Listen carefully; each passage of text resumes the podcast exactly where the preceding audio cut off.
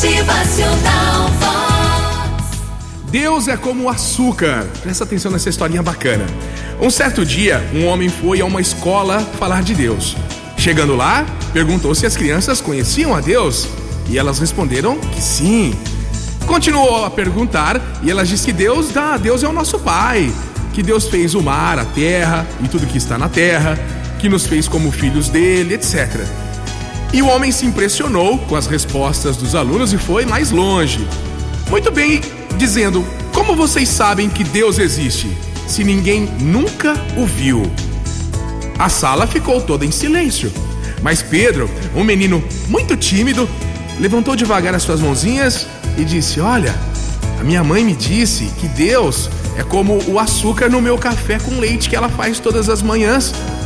Eu não vejo o açúcar que está lá dentro da caneca no meio do café com leite, mas se não colocar, fica sem sabor.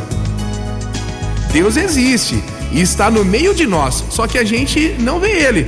Mas se ele sair de perto, a nossa vida também fica sem sabor, disse o Pedro. O homem sorriu e disse: Muito bem, Pedro. Eu agora sei que Deus é o nosso açúcar e que Ele está todos os dias adoçando a nossa vida. E aquele senhor foi embora da escola, surpreso aí com a resposta daquela criança. Então é isso, né?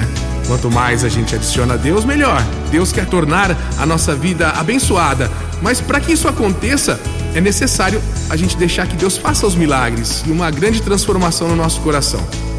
Pensa nisso aí.